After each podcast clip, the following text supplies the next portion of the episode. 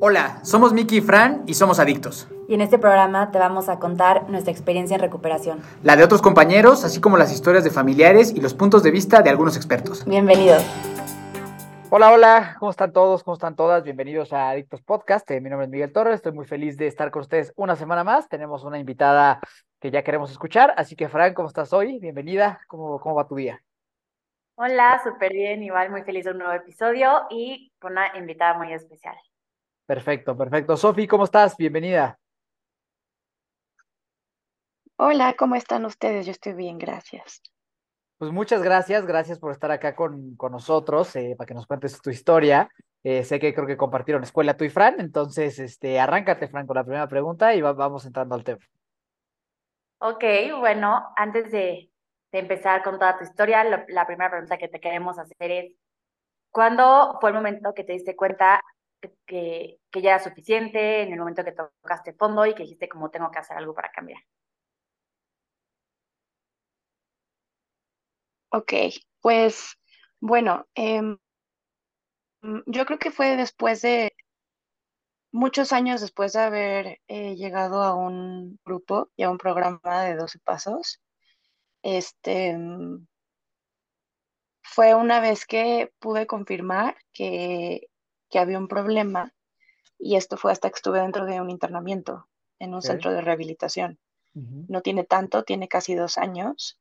Este, y fue hasta que pude estar limpia, muy en contra de mi voluntad, y darme cuenta de, de lo que estaba viviendo y hasta dónde había llegado, que pude tocar fondo. O sea, no fue durante consumo, fue ya una vez internada. Ok, está interesante, creo que, es, creo que es una forma diferente a la que habíamos escuchado. Entonces, por lo que entiendo, o sea, te, te metieron a la de fuerza.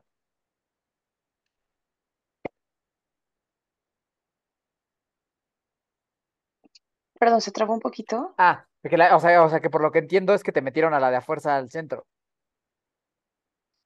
Así es, sí, este, yo vivía sola y se supone que mi familia me iba a visitar para ir por unos muebles, eso fue lo que me habían dicho.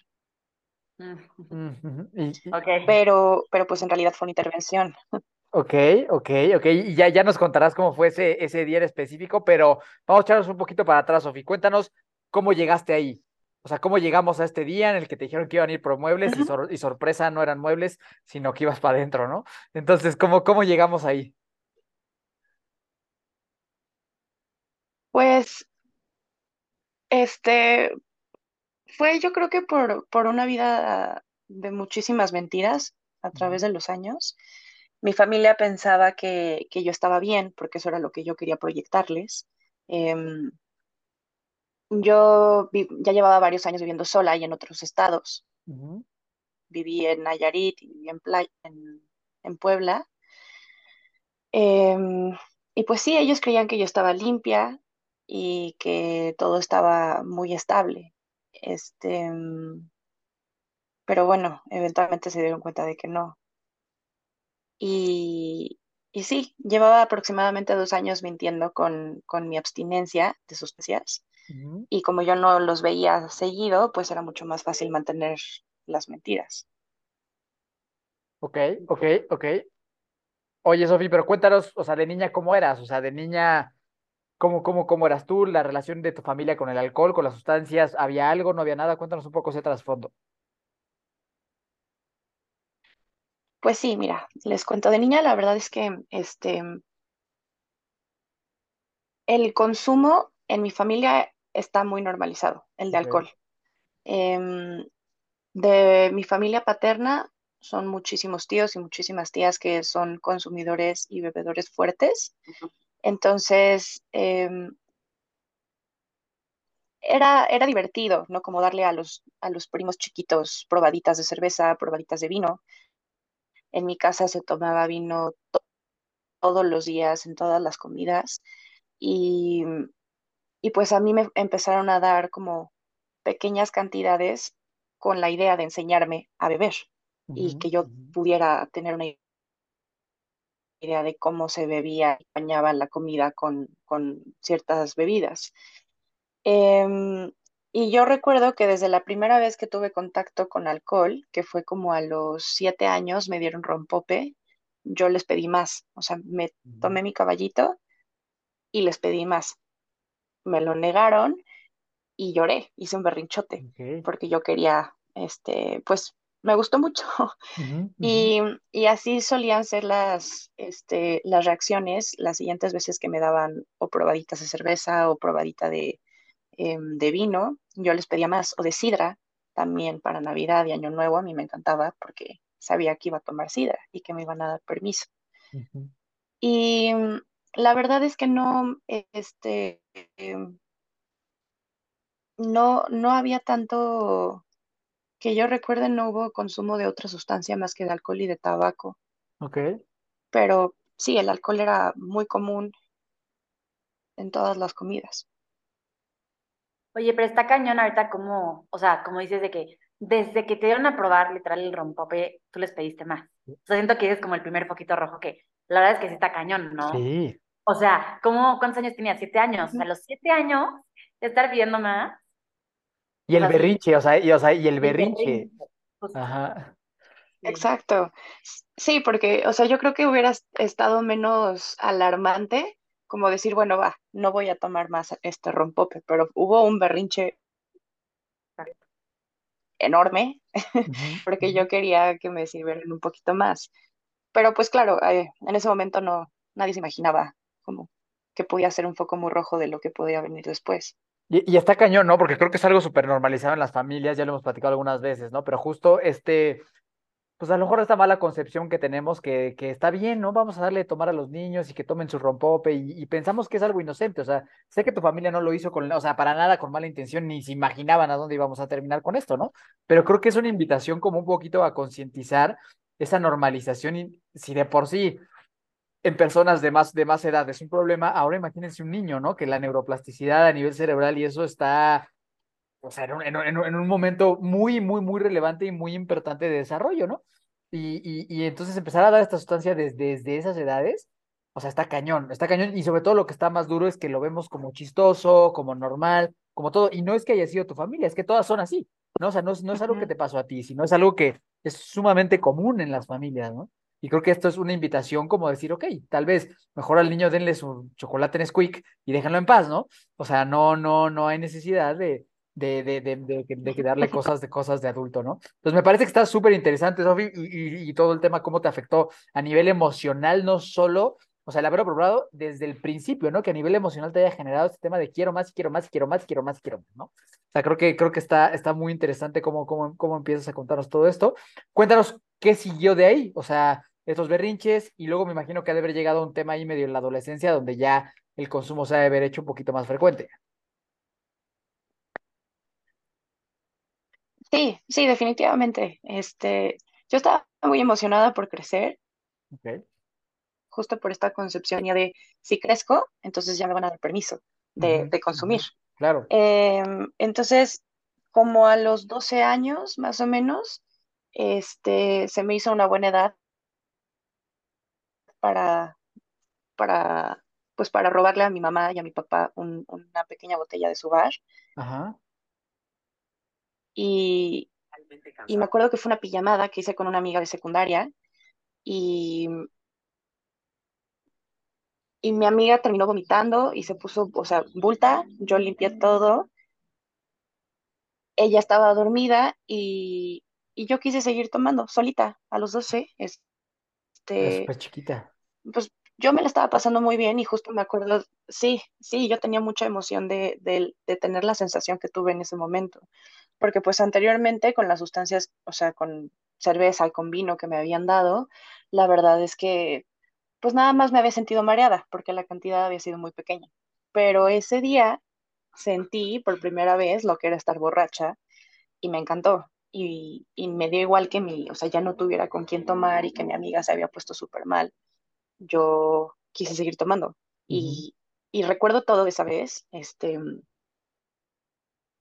recuerdo que cuando me empecé a sentir mal, lo ignoré y seguí bebiendo hasta que me acabé la botellita yo solita. Y al día siguiente, cuando amanecí cruda, también me gustó, ¿no? Me sentí grande. O sea, dije, esto es lo que había anhelado desde chiquita, como ponerme borracha y al día siguiente verme como yo veía a mis hermanos Mis hermanos son mucho mayores que yo. Mi hermana me lleva em, 14 años y mi hermano me lleva 20. Entonces yo crecí viéndolos en la época de, pues, de sus fiestas y yo anhelaba verme como ellos Claro, o sea, o sea, o cuando, para cuando tú, cuando tú eras ser niña, grande significaba consumir. claro, cuando, cuando tú eras niña, ellos eran adolescentes, entonces tú lo que admirabas era eso, ¿no? O sea, como que tú, lo, tú los veías como modelos a seguir, me imagino, como de que qué cool, qué padre está. Desde que eras niña, entonces tú como que tenías admiración de así, y cuando te toca a ti, dices, wow, qué padre, esto es lo que se siente y ya estoy ahí, ¿no?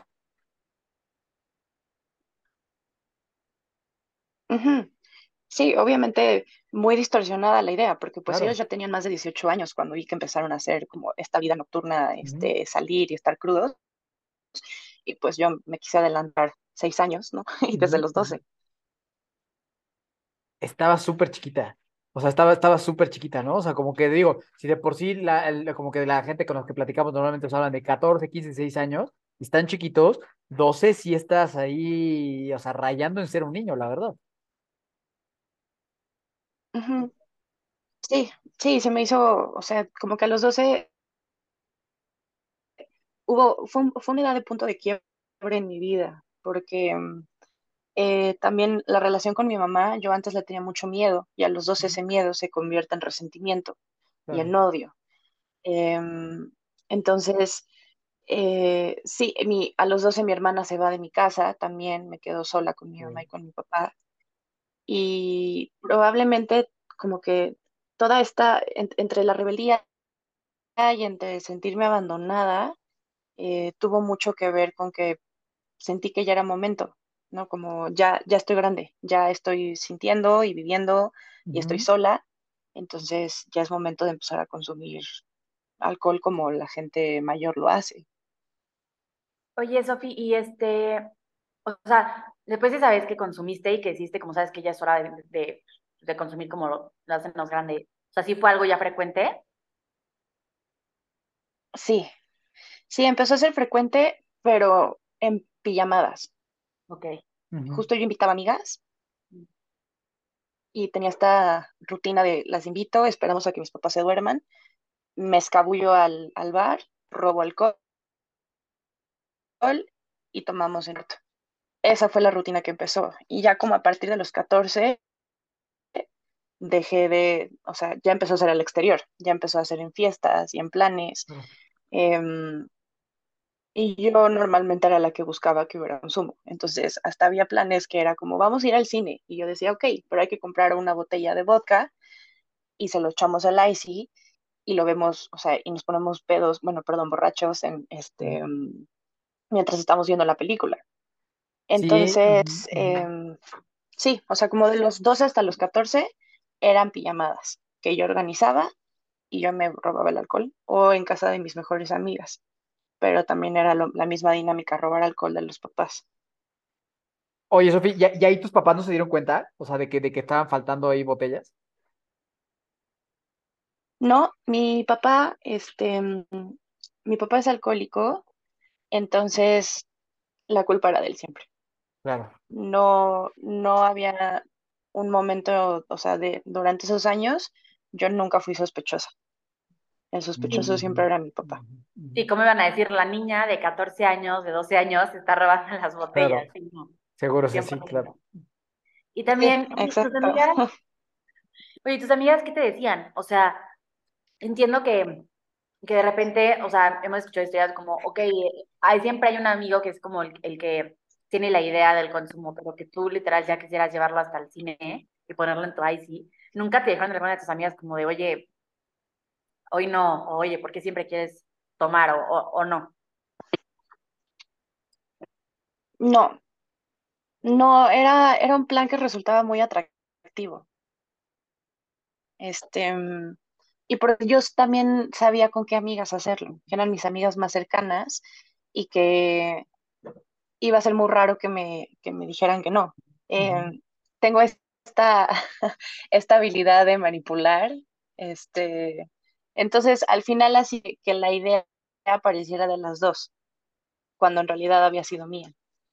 Claro. Em, las convencía como de, de, de, de- de decir que sí al final y, y había ocasiones en donde ellas mismas lo sugerían y me agarraba de ahí para decir, oye, la vez pasada lo dijiste tú, entonces ahora me toca a mí, ¿no? Em, era, era muy raro. Yo creo que la, cuando me empezaron a, a decir que había algo tal vez no tan padre, fue muchos años después, como a partir de los 16, 17 años, empezaron a llegar los comentarios justo de mis amistades más cercanas de, de preocupación.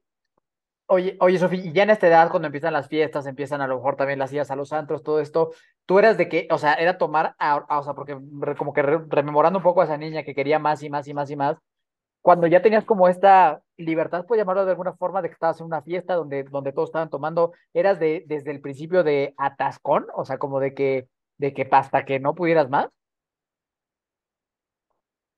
Sí, sí, este, era, básicamente mi regla era dejar de tomar una hora antes de que tuviera que ver a mis papás.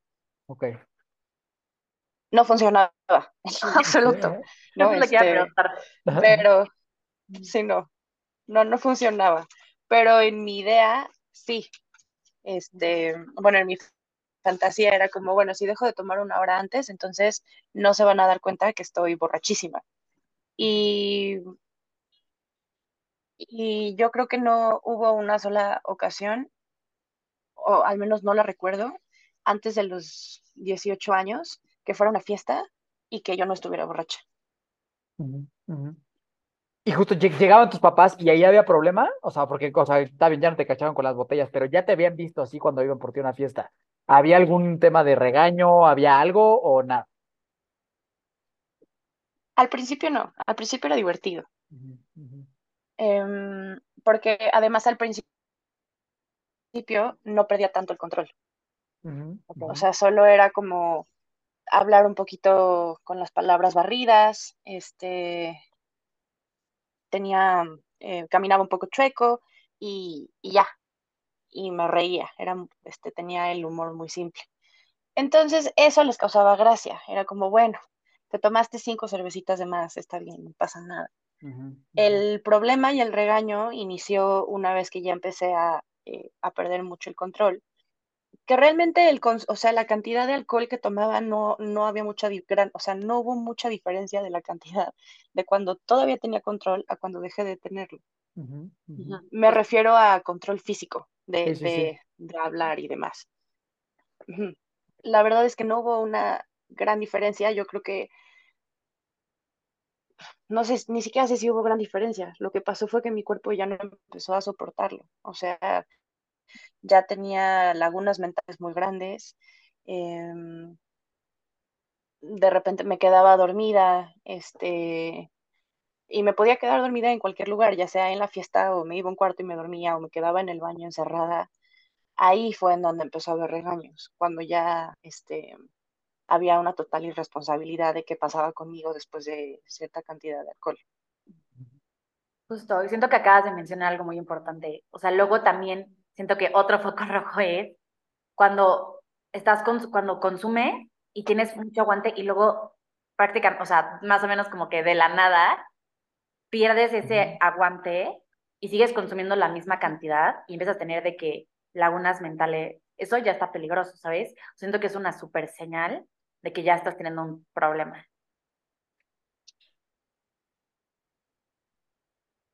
Sí, y porque a mí, a mí, yo, o sea, yo me acuerdo que yo me frustraba. Era como, ¿por qué si estoy consumiendo lo mismo de siempre, ya no me estoy acordando? ¿No? Entonces, em, lo, lo, lo, lo ligaba con, ok, fue falta de sueño, fue falta de comida, fue fa- falta de, este, o ha habido mucho estrés en, en estos días, probablemente va por ahí, ¿no? Pero después conozco, empiezo a conocer otras sustancias Sí. y pues ahí ya, o sea, eh, así, control físico y desapareció. Cuéntanos justo, cuáles fueron las otras sustancias. Pues a los 15 probé marihuana, pero el consumo era de vez en cuando. Este, o sea, era muy muy esporádicamente y, o sea, la, la primera vez que la probé me encantó, me fascinó, pero era muy raro poder conseguirla, ¿no? O sea, yo teniendo 15 años y por mi círculo social, era muy difícil. pero justo entre los 16 y los 17 yo me voy de intercambio este, un año a Alemania y allá pues fue facilísimo y ni siquiera era yo, mis amigos los que la conseguían. Este, entonces yo regreso a México ya como consumidora fuerte de marihuana a los 17. Entonces mis fiestas eran alcohol con marihuana, siempre. De los 17, o sea, en adelante, la marihuana estuvo mucho más presente, de hecho, que el alcohol. Este, y a los 18 eh, me llegan a un lugar este, donde me dicen que pasa mi lugar favorito de la vida. Este, yo voy con mente abierta a ver qué es lo que tienen para mí. Y, bueno, cabe recalcar que las personas que me están llevando a este lugar, en ese momento yo no veía el foco rojo, pero eran personas sumamente peligrosas este, y cero benéficas para mi vida, ¿no? Pero en ese momento para mí era súper atractivo tener amistades este, rebeldes, por así decirlo. Claro. Ajá. Y, y entonces me llevan a este lugar y es, eh, era como una casita clandestina.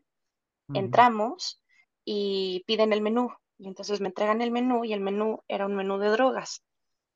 Y yo estaba fascinada. O sea, dije, ¿a qué lugar me trajeron? Definitivamente es mi lugar favorito de la vida. Em, y todavía ahí mismo podías consumir. Entrabas y bajabas y había este, espacios distintos, con sillones, con bocinas, con este, videojuegos, y tú podías conectar tu teléfono, había gente que iba, había una universidad este, muy cerca, y entonces había muchos que iban ahí, conectaban su set de DJ y se ponían a tocar música. Y ahí conocí la cocaína. Este, y también empezó parecido que como con la marihuana, esporádicamente y difícilmente se conseguía pero conforme fue pasando el tiempo y conforme fui metiéndome con nuevos círculos sociales que justo conocí ahí, era mucho más fácil y mucho más común. Entonces, para los 18 yo ya consumía alcohol, marihuana y cocaína, y de forma constante y regular. Oye, oye Sofi, ¿y cómo, estabas tú contigo misma? O sea, o sea internamente, emocionalmente, ¿cómo te veías tú a ti misma? ¿Cómo era la relación contigo? Era horrible. Era horrible. Este, me sentía sumamente sola, sumamente deprimida. Yo tuve, mm, em, empecé a ir a terapia desde los 14 años, más o menos, por cuestiones de bullying en, en mi escuela. Y, mm, y la verdad es que, este, pues tenía, tenía también otras, o sea, además del consumo, tenía muchos, muchas situaciones autodestructivas y de autolesión conmigo misma. Eh, sufrí de bulimia por siete años, ¿no? Durante los 14 como hasta los 21, más o menos.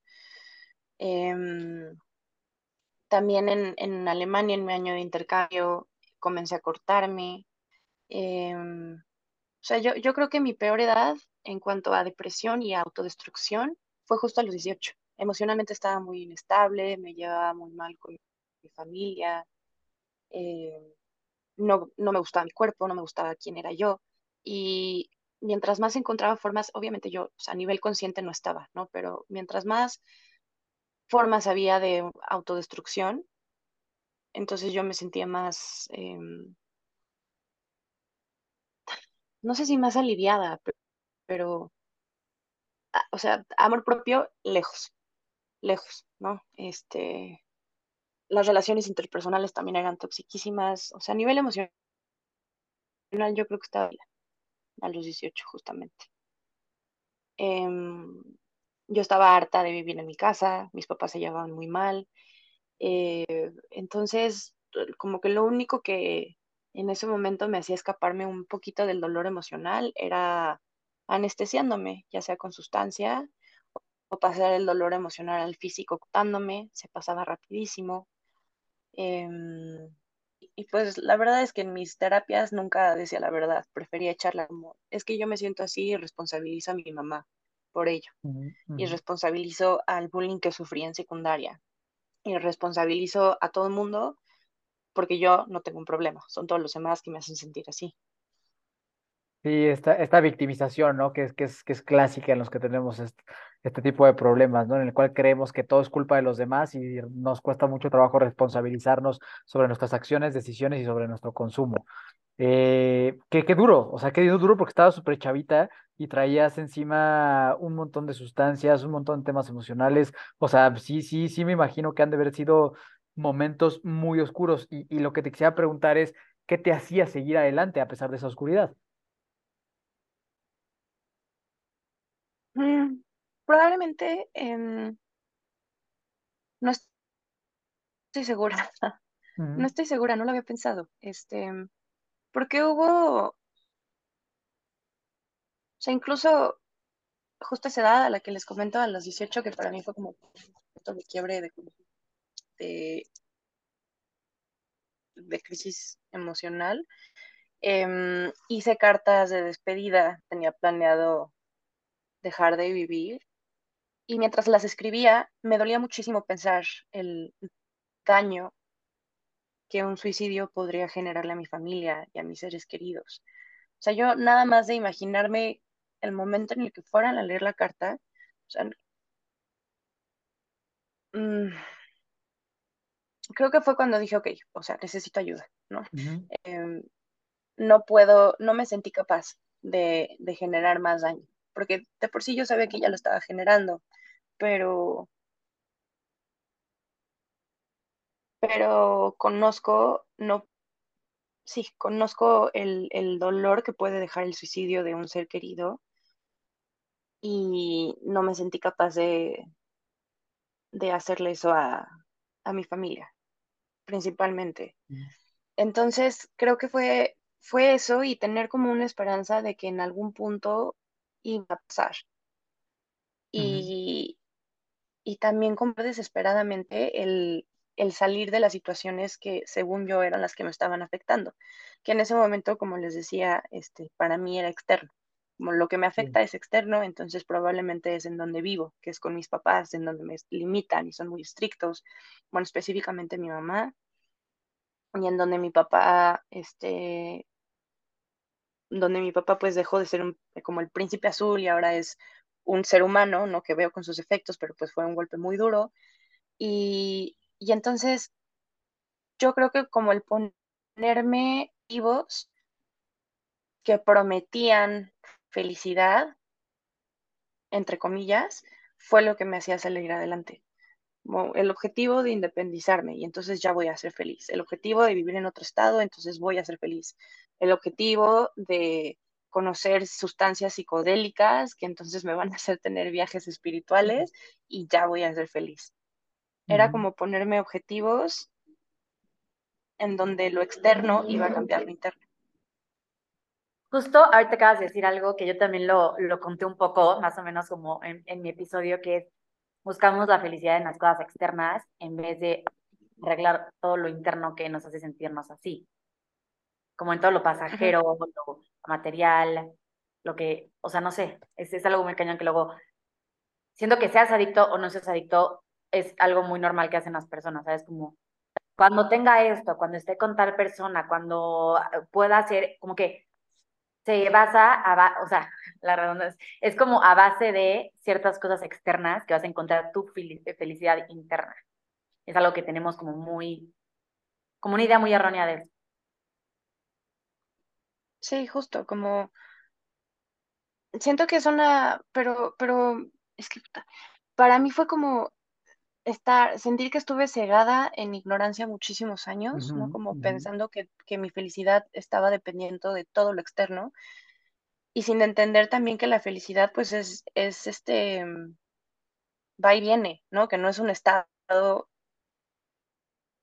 permanente y, y que buscarla como objetivo es algo bien irreal. Para mí es, hoy es súper irreal buscar felicidad porque es muy cambiante y es intermitente, así como la tristeza. La tristeza va y viene, lo mismo que con, con sentirse enamorado, lo mismo que con sentirse muy emocionado, va y viene, ¿no? Entonces, por muchos años, justo como esta ignorancia de mi parte, pensar que la felicidad era un estado permanente y pensar que se iba a conseguir si todo lo externo cambiaba, O sea, yo creo que tuve que vivir muchísimas situaciones dolorosas para entender que, que el trabajo es interno y que el trabajo es conmigo y, y una vez que lo interno empieza a sanar un poquito, entonces la forma en la que yo me relaciono con lo exterior va a empezar a cambiar. Está, está bien interesante y yo he empatido mu- mucho contigo en muchas cosas de las, de las que viviste, sobre todo en el tema de pensar, yo no me puedo quitar la vida porque sé que hay gente que me quiere mucho y que la va a pasar de la chingada si yo hago eso. Creo que, creo que es un motor bien grande eh, para, para, para no tomar esas decisiones, ¿no? Y, y otra es que, es que creo que en el fondo, digo, no, no to- todas las personas, pero por lo menos con las que hemos hablado aquí y las que yo conozco, como que a pesar de que te está de la chingada, de que estás en un lugar sumamente oscuro, como que hay algo de ti que con una esperanza de decir de seguramente mañana estará mejor, seguramente en un tiempo estaré mejor, seguramente encontraré esta felicidad. Como bien dices, ignoran, ignorantemente, ¿no? La, buscándola en malos lugares, pero creo que hay una parte de nosotros que la esperanza ahí está de, de, de, de, de que en algún momento voy a volver a sonreír, en algún momento esto va a pasar. Y se me hace que eso es, es bonito porque sí creo que mientras tú no pierdas la esperanza, pues ah, existe la esperanza, ¿no? O sea, mientras tú la, la aunque la estés buscando mal, aunque, aunque estés mal guiado, pero si tú tienes la esperanza de que en un momento vas a estar mejor, eh, probablemente es que en algún punto sí llegue, ¿no? Si estás bien, bien dirigido y bien guiado. Se me hace muy triste personas que lleguen a un punto en el que, porque pudimos haber llegado los tres, yo creo que pudimos haber llegado a ese punto en de decir, para mí no hay Ya no. esperanza, ya no hay, ¿no? Y fuimos, ¿no? O sea, fuimos, porque creo que los tres sabemos aquí el infierno que se siente y que se vive el estar dependiendo de una sustancia y que, y que un día más es dolorosísimo y no saber quién eres es dolorosísimo y ver el daño que estás causando es doloroso y no ver que hay una salida, ¿no? Es un pinche infierno vivir eso. Entonces creo que aferrarse a esa esperanza, por, para si hay gente que nos está escuchando y, es, y, y está ahí, es como, puta, o sea, neta, o sea, aférrate a esa esperanza y pide ayuda porque sí, sí es verdad que, va, que puede llegar, ¿no? O sea, puede llegar este, este mejor momento de tu vida. Entonces, justo, justo quisiera que nos contara, Sofi, cómo fue, digo, ya nos contaste que fue a la de a fuerza, pero cómo llegaste a la de a fuerza a un centro, en dónde fue, cómo estuvo y cómo ya llegaste a este punto de decir, ok, aquí está la esperanza. Pues em, todo, todo empezó justo cuando una, una psiquiatra me recomienda ir a un grupo de doble A. ¿no? Yo le estoy justo contando todo este dolor que siento, eh, que no puedo parar de, de autodestruirme, em, pero que quiero seguir viva, ¿no? O sea, quiero seguir viva, pero no puedo parar de destruirme. Y entonces ella me dice, pues ve a un grupo de doble A. Y, o sea, para mí fue una mentada de madre esa respuesta, ¿no? Y esa sugerencia. Fue como, pero es que yo no voy a encontrar ahí la ayuda, ¿no? Yo necesito que me lleven a un psiquiátrico, yo necesito, este, mm, terapia todos los días. Como que mis ideas de, de ayuda eran muy distintas a estar en un grupo de doble A. Pero una vez que llego y que empiezo a militar en un grupo y que empiezo a escuchar un poquito más sobre lo que es el alcoholismo, lo que es la adicción, me empieza a resonar, pero la verdad es que yo en ese entonces no quería parar. No dije, es que sí puede ser que esté un poco enferma, pero todavía hay tiempo. Todavía hay tiempo para que, o sea, y me falta, me faltan sustancias, este, me faltan vivencias, entonces, todavía no. Y es cuando yo empiezo a mentirle a mi familia con mi abstinencia, porque yo en ese entonces ya, ya estaba independizada, ya vivía en, en, en Puebla y, y al poco tiempo me mudé a Nayarit. Y en Nayarit pues no los vi casi medio año y ahí, este, pues platicando con ellos les mentía, les decía que sí, que, eh, que yo hacía todas las tareas que me dejaban dentro de grupo, que iba básicamente todas las semanas, cuando en realidad no, o sea, en realidad yo estaba en consumo y, y tomando unas decisiones en la chingada con mi vida. Y termino regresando a Puebla y es aquí en donde ellos se enteran. Este, una amiga mía los busca y les comenta cómo me ve. Ella les confiesa que eh, ella había consumido conmigo varias veces, pero pues bueno, básicamente no era tanto la razón de, del consumo lo que la estaba, eran más las decisiones de vida que yo estaba tomando, lo que la motiva a buscar a mi familia, añadiendo que estaba en consumo. Entonces mi familia decide platicar con la verdad no estoy muy segura con quiénes platicaron, solo sé que se informaron y que estuvieron investigando y que fue muy doloroso tomar la decisión de tener que internarme de forma involuntaria, pero pues también porque sabían que yo en ningún momento iba a acceder, ¿no? Este, Oye, pero, pero te preguntaron, o sea, te, te preguntaron alguna vez como es si cuando querías, me dicen, si oye, te vamos a ir a visitar, no. vamos a ir por unos. O sea, ¿alguna vez te preguntaron como de, oye, ¿te quieres ir a internar? ¿Perdón? O, o, o sea, ¿alguna vez te preguntaron o, na- o nada? No, la, la única vez que se había mencionado algo de un internado fue cuando yo justo tenía 18 años, eh, que llegó un grupo de doble A y digo, ok, bueno, va, creo que lo que necesito es que me internen, ¿no? Y yo quería que me internaran en Monte Fénix. Y mi familia me dijo, no, o sea, no, porque en ese momento hasta yo recuerdo el peso que tenía estar internada, o sea, era como, híjole, fracasaste como, como ser humano Sí. y necesitas estar internada, ¿no? Había muchísimo peso.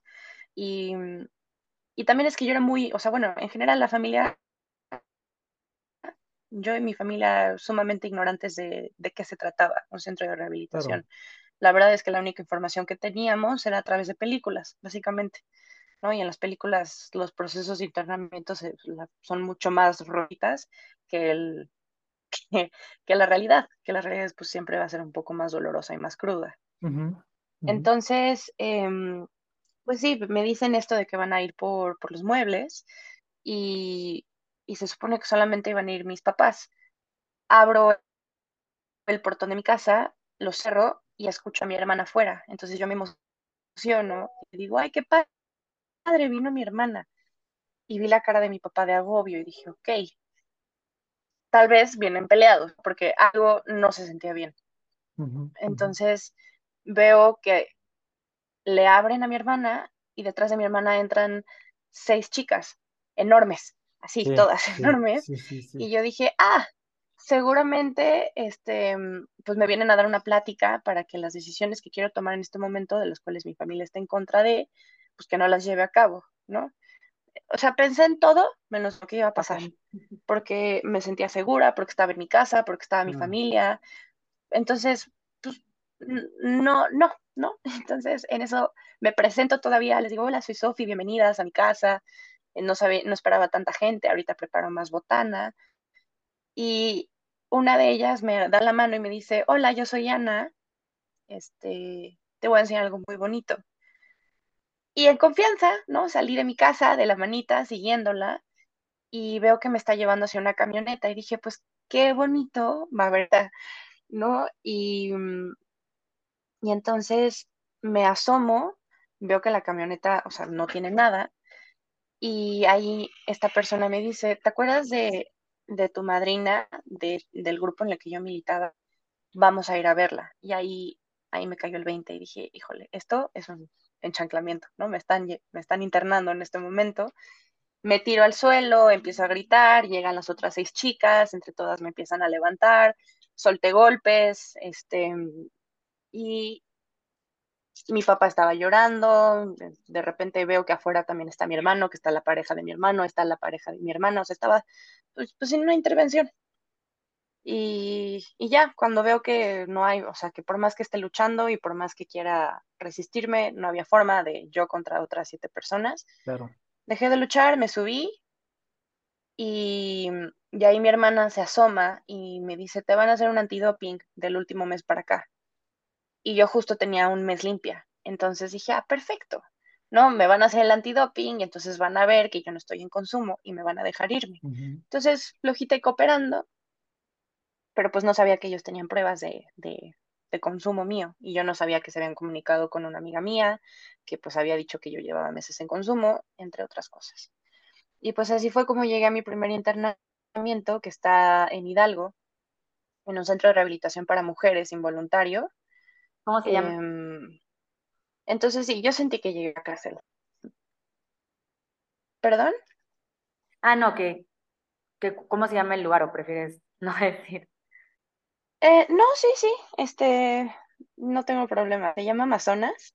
Ah, no. Este, anteriormente se llamaba Arcadia, pero, pero bueno, cerraron Arcadia y entonces abren Amazonas.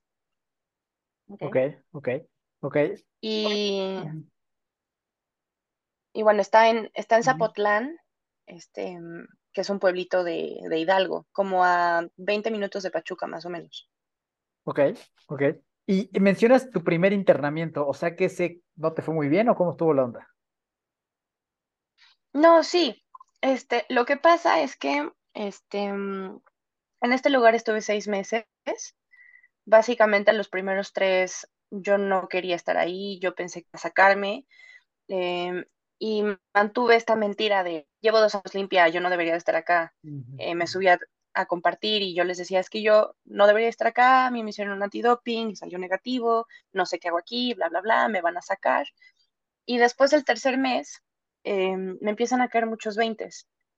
Yo creo que tuvo mucho que ver con la desintoxicación física, empezando por ahí después de los 90 días, em, que ya podía ver un poquitito más claro, porque básicamente, o sea, mi consumo era diario, ¿no? De marihuana. Entonces yo no me había dado cuenta que estaba en un avión sototote. Y cuando empiezo a aterrizar después del tercer mes, me doy cuenta que básicamente todas las áreas de mi vida estaban mal. Tenía una relación hipertóxica que según yo era una relación sumamente hermosa y preciosa y tenía la mejor pareja del mundo y en realidad solamente eran obsesiones correspondidas y demasiada codependencia.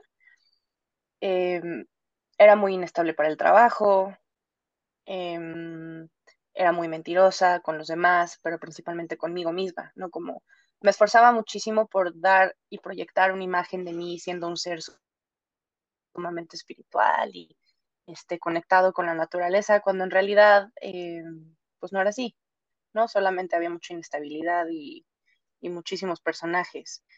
Y, ya cuando llego a internamiento, después del tercer mes, me doy cuenta que definitivamente no me van a sacar, este, por más que, que siga mintiendo. Y es cuando, les, cuando toco el fondo del que hablábamos al principio. Me doy cuenta de, de los alcances que tiene, que tengo para seguir consumiendo sustancias también a personas, em, de hasta dónde puedo llevar una mentira y hasta dónde me pueden llevar mis mentiras, como estar internada, y, que incluso dentro de internamiento sigo aferrada a seguir mintiendo. Ahí es cuando, cuando me caen los 20 y cuando toco mi fondo y cuando me siento sumamente triste y, y desesperada, pero gracias a ese fondo empiezo a decir la verdad y empiezo a, querer ayuda, porque, porque pues la necesitaba. Pero no lo pude ver hasta los tres meses ya dentro de... Em, de y bueno, y entonces estuve ahí, ¿sí? Sí, sí, adelante, adelante.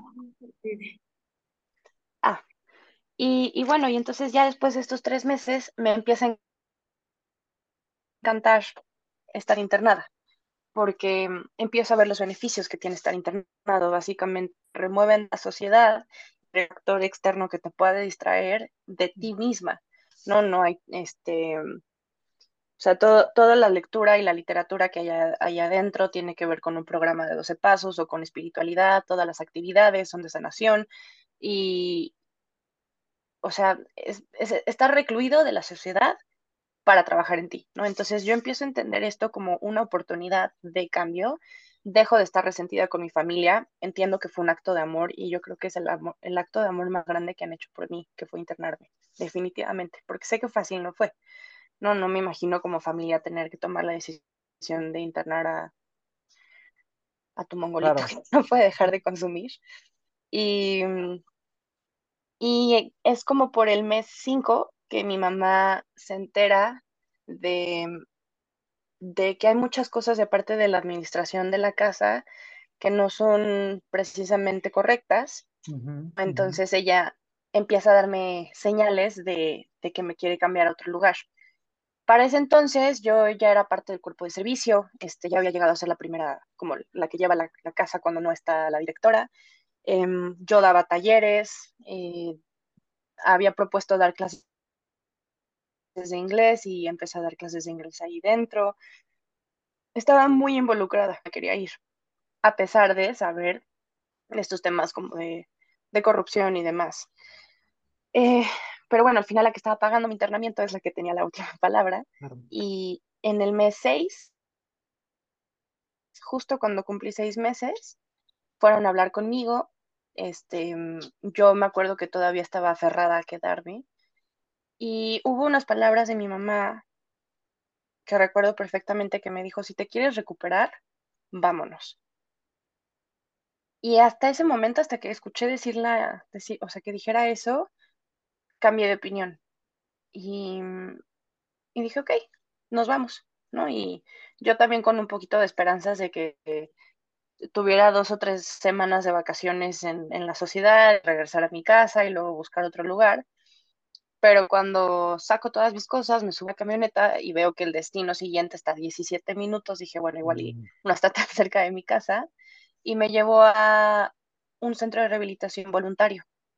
Y es, o sea, fue una experiencia totalmente distinta a estar en un voluntario. Y cuéntanos cómo, cómo te fue, cómo te fue ahí, y o sea, cómo, cómo, cómo estuvo ahí y cómo estás eh, después de ahí. Me imagino que ahí ya fue el bueno. Y cómo estás el día de hoy, eh, años después de eso. Pues ahí, este, justamente hora de Arcadia, este, cuando cierra, ella abre Utópica. Se llama Utópica, este está en Pachuca. Y mm, yo tenía mucho miedo de llegar ahí justamente porque tenía muy mala fama de la directora, pero, pero pues en, en realidad, este, pues solamente era, eran rumores, eran chismes como que se cuentan dentro de los centros de rehabilitación, porque desde que llegué la casa tenía las puertas abiertas, este, mm, y todo el concepto de, de lo que yo tenía de un centro de rehabilitación cambió porque mm, yo en Amazonas, por más que quisiera irme o no, no había forma, ¿no? Este, las puertas eran altas, eh, básicamente pues lo, lo suficiente como para que no te pudieras escapar. Y aquí se echó a andar la voluntad propia de quedarme, porque las puertas estaban abiertas, que yo en cualquier momento podía entrar a la oficina y decir, oigan, ya me quiero ir, ¿no? Lo máximo que podía haber igual iba a ser una plática de confrontación del por qué querer irse y que tal vez no era momento, pero en ningún momento se iba a impedir, ¿no? Este, muy distinto en un involuntario que por más que te quieras ir, por más que vayas a platicar, pues te tienes que quedar el tiempo que, que bueno, los responsables hayan firmado. Y, y en este lugar eh, todo fue muy, mucho más tranquilo, más liviano. Es muy distinto estar en un ambiente en donde la gente quiere estar para recuperarse que en uno en donde la mayoría de las personas están ahí porque no tuvieron de otra. O sea, aquí ya hay un interés en la recuperación de la mayoría de las usuarias. También es un centro de rehabilitación para mujeres.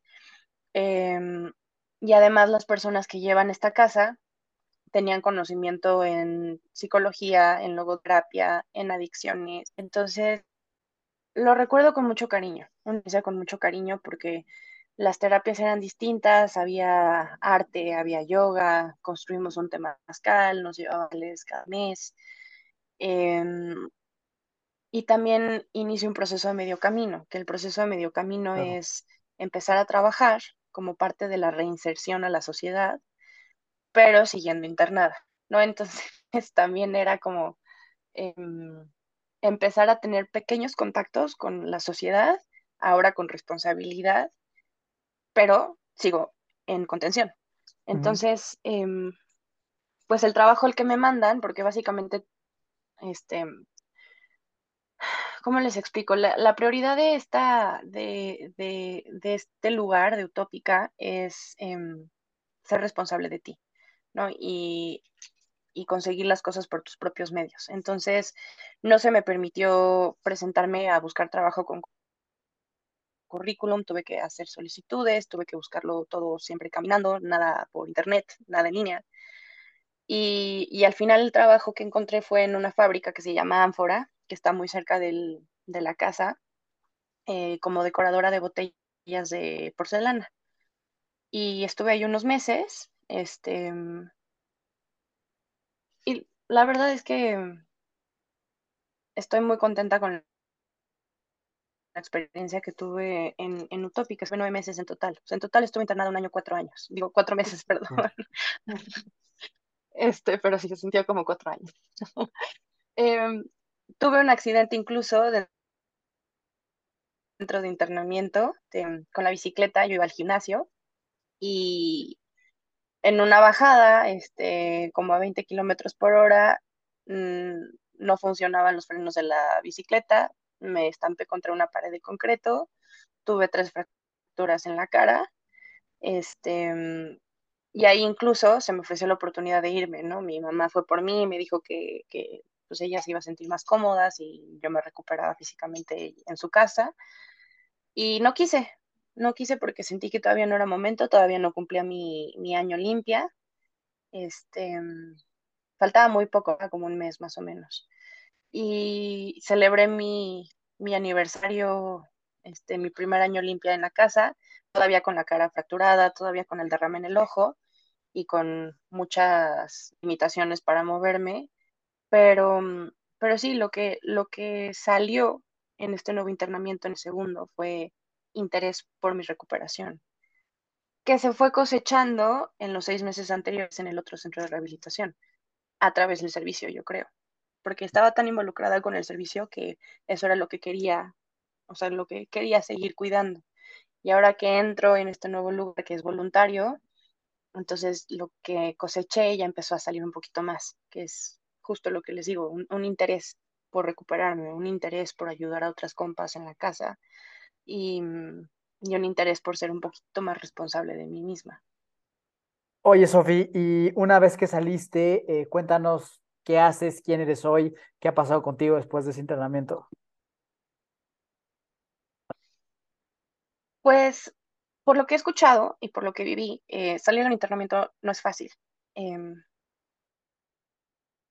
sea el tiempo que sea, ya sean tres semanas que hayas estado ahí, hay muchísimos cambios a nivel emocional y, e incluso a nivel psicológico, que es más fácil vivirlos cuando estás lejos de cualquier factor de distracción, ¿no? Y entonces al momento de salir y de rein, o sea, vuelves a reinsertar en, en lo mismo que estabas antes de un internamiento, antes de estar en contención, es un choque muy fuerte, Entonces, em, no tiene tanto que salí, salí en julio, ok. Em, salí este año, hace unos meses, este, entonces, y ha sido un cambio drástico, ¿no? Porque antes de internamiento con una pareja en otro estado, con tres gatos, ¿no? Y mis tres gatos fueron repartidos en la familia, regresé a vivir a casa de mi mamá, hoy mis papás están separados, em, o sea, hubo muchísimos cambios en todo el año que yo estuve internada, entonces ujú, a- no, no regresé a lo mismo, regresé a algo distinto, tanto externo como interno.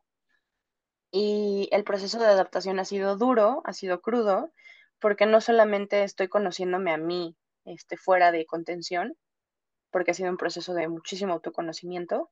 No, Le- les pongo un ejemplo. Yo antes de, de internarme pensaba que era súper extrovertida y que yo no tenía ningún problema en llegar y hacer nuevas amistades en, en círculos que no conozco. Y ahora que salí y que empecé a trabajar y que estoy conociendo nuevos círculos en un nuevo grupo también, veo que en realidad era una fantasía que me creé porque estuve tantos años en consumo que claro, obviamente el alcohol me funcionaba como lubricante. Entonces, también ha sido un proceso de autoconocimiento como de, ah, ah, ok, entonces lo que yo conté hace años sobre mí misma no es así. En realidad soy poco más tímida de lo que pensaba y un poco más introvertida de lo que creía, más miedosa de lo que me gustaría aceptar. Y también ha sido un viaje muy bonito a familia, porque varios en mi núcleo, gracias a mi proceso de internamiento, también empezaron a buscar ayuda para ellos. Entonces, hoy mi mamá también forma parte de un grupo de 12 pasos, mm, este, que es Alanón, ¿no? Entonces, mi relación con ella también ha cambiado muchísimo, porque ella ya tiene eh, un poco más de programa sobre su enfermedad de codependiente y sobre la mía como enferma alcohólica y adicta. Eh, entonces, la relación ha sido difícil ahora que estamos viviendo en el mismo espacio, pero no, al menos ya sabemos que la otra está enferma, eh, cada quien de, de, sus cosas, pero ya hay herramientas, también eso es algo muy importante para mí.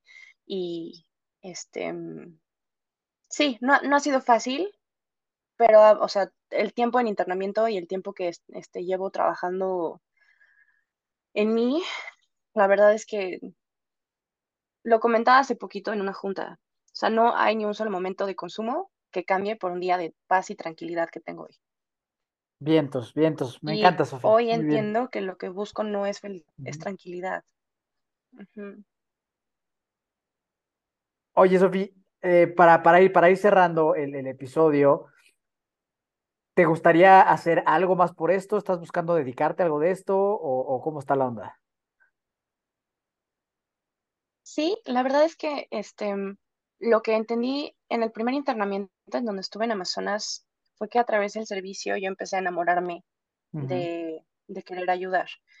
Entonces, este, yo recuerdo con mucho cuando iban personas externas al centro a compartir sus experiencias y que varias de ellas se quedaron. Em, y también había otras personas que hacían algo además de ir a compartir, como alguna actividad, talleres y demás. Este, yo creo que eso es algo que me interesa mucho, como los talleres que ya empecé a dar en el primer internamiento. El título era una tontería, ¿no? Porque no tenía ni idea cómo ponerles. Se llamaba taller espiritual, pero básicamente lo que veíamos en ese taller era películas o series con temas de crecimiento personal o actividades de arte en donde ellas pudieran contactar un poquito más con la parte emocional, eh, no tanto con la racional. Y ese tipo de servicio es lo que me llama la atención, como ir a estos centros de rehabilitación, empatizar, ¿no? Por como decir, es que era muy distinto escuchar a alguien que no tenía ni idea alguien internado. Entonces, em, como poder empatizar con estas personas en internamiento y decir, esto se va a acabar, esto que están sintiendo también. Em, nada más creo que es importante como que cambien esta perspectiva, que a mí me ayudó, ¿no? Como en vez de verlo como estoy siendo un fracaso y me tuvieron que encerrar, es esta oportunidad de, más bien estoy lejos de todo y de cualquier cosa que me pueda distraer y es tiempo para mí, ¿no? O sea, es un regalazazo. La verdad, para mí, una vez que pude empezar a verlo así, me ayudó. Entonces me gustaría mucho que otras personas que sintieron el coraje y el enojo que yo sentí puedan ¿no? y empezar a ver que es una oportunidad muy grande de crecimiento y de autoconocimiento. Buenísimo. Antes de, Padrísimo. De, de cerrar, te voy, a, te voy a dar unas preguntas y tú di lo primero que te venga a la cabeza. Ujú. ¿Ok? ¿Estás lista?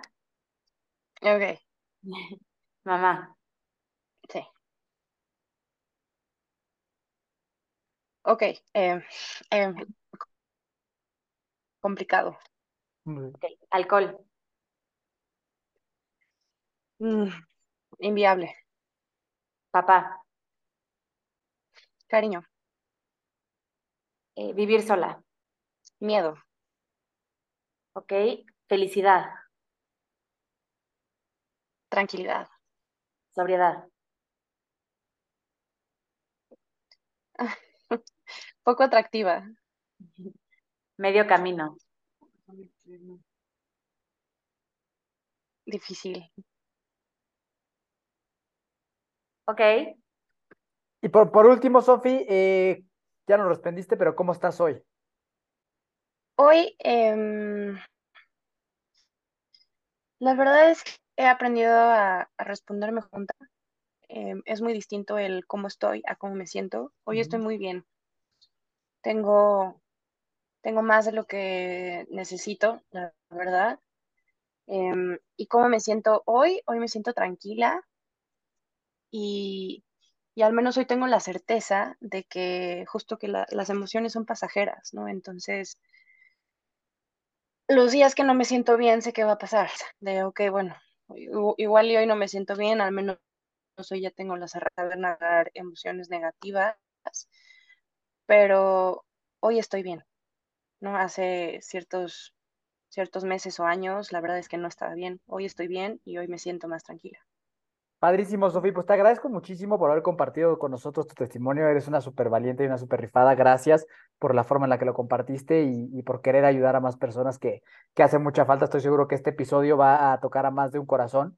Eh, y por eso te quiero, te quiero pedir si nos puedes compartir en dónde te podría buscar alguien que, se haya, que haya empatizado contigo, que quiera saber un poco más de ti, eh, dónde lo, dónde lo podemos mandar para que te mande un mensaje o, te, o se ponga en contacto contigo.